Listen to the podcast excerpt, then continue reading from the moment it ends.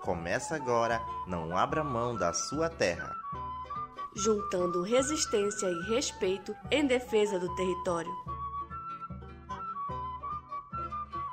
No Brasil, a floresta é delimitada numa área chamada Amazônia Legal. Ela foi criada em 1953 para fins de planejamento social e econômico da região e correspondente a cerca de 61% do território brasileiro.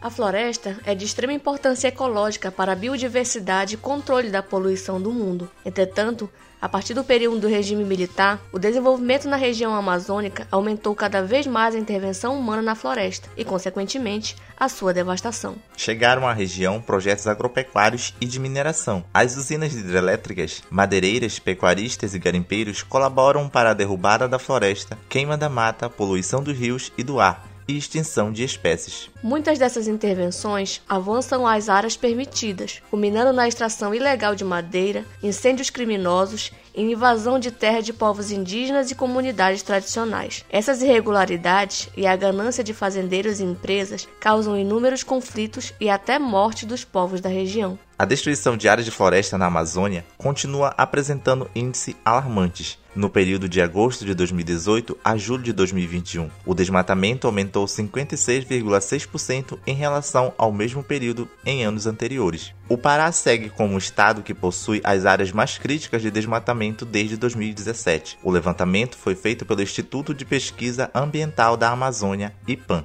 Para o IPAM, o avanço do desmatamento na Amazônia ficou mais evidente a partir da gestão do presidente Jair Bolsonaro, eleito em 2018, por meio do enfraquecimento de órgãos de fiscalização, falta de punição a crimes ambientais e redução significativa de ações imediatas de combate e controle de atividades ilegais na região. Sobre a situação do Pará, a Secretaria do Estado de Meio Ambiente e Sustentabilidade, SEMAS, informa que 70% das áreas do Estado são responsabilidade do governo federal e que em territórios de competência estadual foram realizadas operações de combate ao avanço do desmatamento. A exemplo, temos uma grande exploração de madeira ilegal que fica localizada distante da zona urbana do município de Santarém, no oeste do Pará, às margens do rio Arapiuns, afluente do Tapajós. Para os moradores das áreas conhecidas como Gleba Nova Olinda e Reserva Extrativista Tapajós Arapiuns, a Resex, a ausência de fiscalizações de órgãos ambientais como o IBAMA, ICMBio e SEMAS facilita a operação de extração de madeira ilegal. O Tapajós de Fato ouviu Walter Kumaruara, educomunicador social, que nos deu um breve contexto sobre o projeto de manejo madeireiro dentro da unidade de conservação na Resex e os desafios que isso significa para a população que vive na região. A gente sabe que a luta da criação da Resex, de início, né, foi para tirar realmente essas madeireiras, né, que estavam dentro do território e a gente conseguiu, né? Os nossos avós conseguiram tudo isso, né? E hoje a gente está dentro do território, né? Dentro da unidade de conservação. E a gente acaba se esbarrando, né? E vendo né, as outras empresas, né? Madeireiras querendo entrar, mas com outro modelo, né? De desenvolvimento, que é a questão do plano de manejo madeireiro, né? Então, é diminuir mais a questão da agressividade, né? A madeira é ilegal, mas hoje eu já, eu já tenho plano de manejo madeireiro para isso, né? Então, é legalizar o ilegal. E dentro da Resex Tapajós Arapiuns, né, a gente vem vendo esses casos acontecendo, né, muito a gente pode citar, né, para quem participa a fundo dos debates dentro das assembleias da Tapajoara, né, dentro das assembleias do Conselho Indígena Tapajós Arapiuns também, né, a gente vê aí os debates muito profundos, né, em relação a isso, né, falar em questão né, de, de sobrevivência também dentro da floresta e, e, ter essa questão do plano de manejo madeireiro é, é muito ruim pra gente, né? Eu digo como morador, pelo que os meus pais contam também, né? Que a, a gente pode usar a floresta sem derrubar, né? A gente pode usufruir dela. A galera tem uma, uma visão de que ah, quem tá na comunidade, se você não aceita isso, é, você não vai progredir, né? Mas tem muitos outros meios de sobrevivência dentro da floresta, né? Da Reserva de Ativistas Tapajós Arapiuns.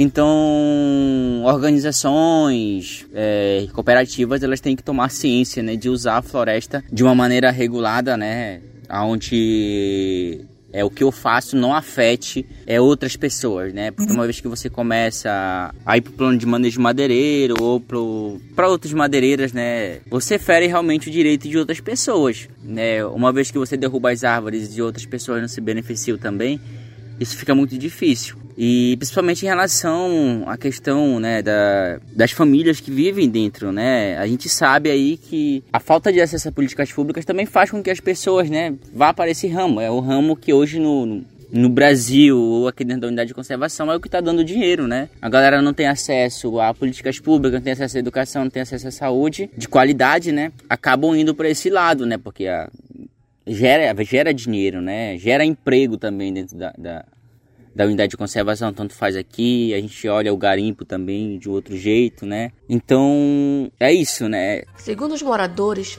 vários crimes ambientais são constatados na região por conta da construção de pátios para estocagem de toras em praias às margens do rio Arapiuns e por operações de embarque de madeira em balsas. As atividades madeireiras, de acordo com os moradores, provocaram a extinção de várias praias do rio Arapiuns, entre elas a praia da comunidade de São José II. Quem visita o local constata a grande quantidade de resíduos de madeira ao longo da praia, assim como a retirada da mata ciliar para a construção de pátio. Por conta dos crimes ambientais, os moradores pedem providências junto aos órgãos fiscalizadores.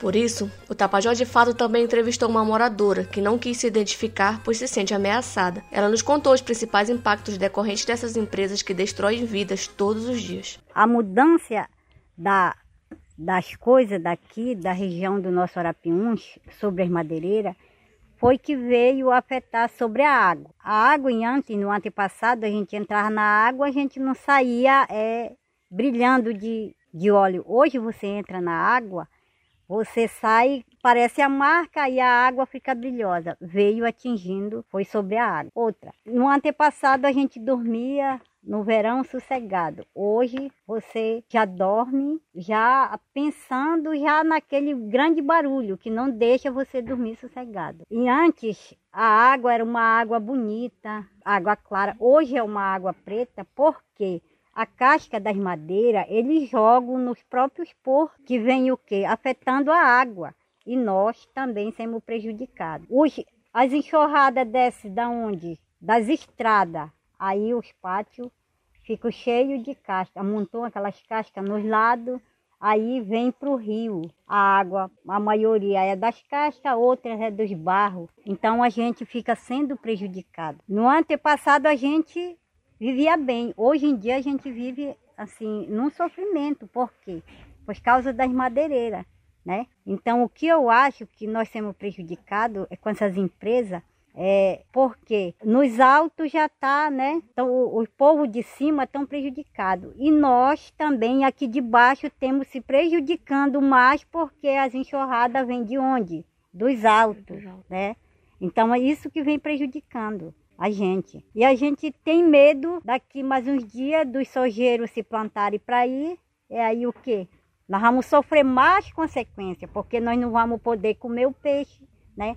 Nós não vamos poder beber a água. E aí como é que nós vamos viver, né?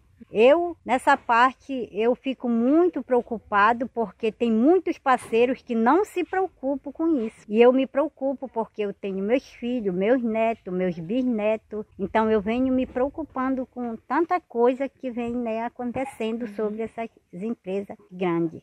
E é nesse cenário que a luta em defesa do território se faz cada vez mais necessária principalmente quando somada pelos próprios moradores. É preciso ter cautela e consciência para não se deixar enganar pelas falsas oportunidades que essas empresas prometem em troca de sua instalação para a exploração do território. É importante destacar que não se trata de ser contra o desenvolvimento da região, mas nos moldes em que essa exploração se apresenta, o que resta é miséria e destruição. Este episódio é uma produção do Tapajós de Fato veículo de comunicação independente da Amazônia, em parceria com o Sindicato dos Trabalhadores e Trabalhadoras Rurais de Santarém, STTR, e a Federação das Associações e Comunidades Agroextrativistas da Gleba Lago Grande, FEAGLE.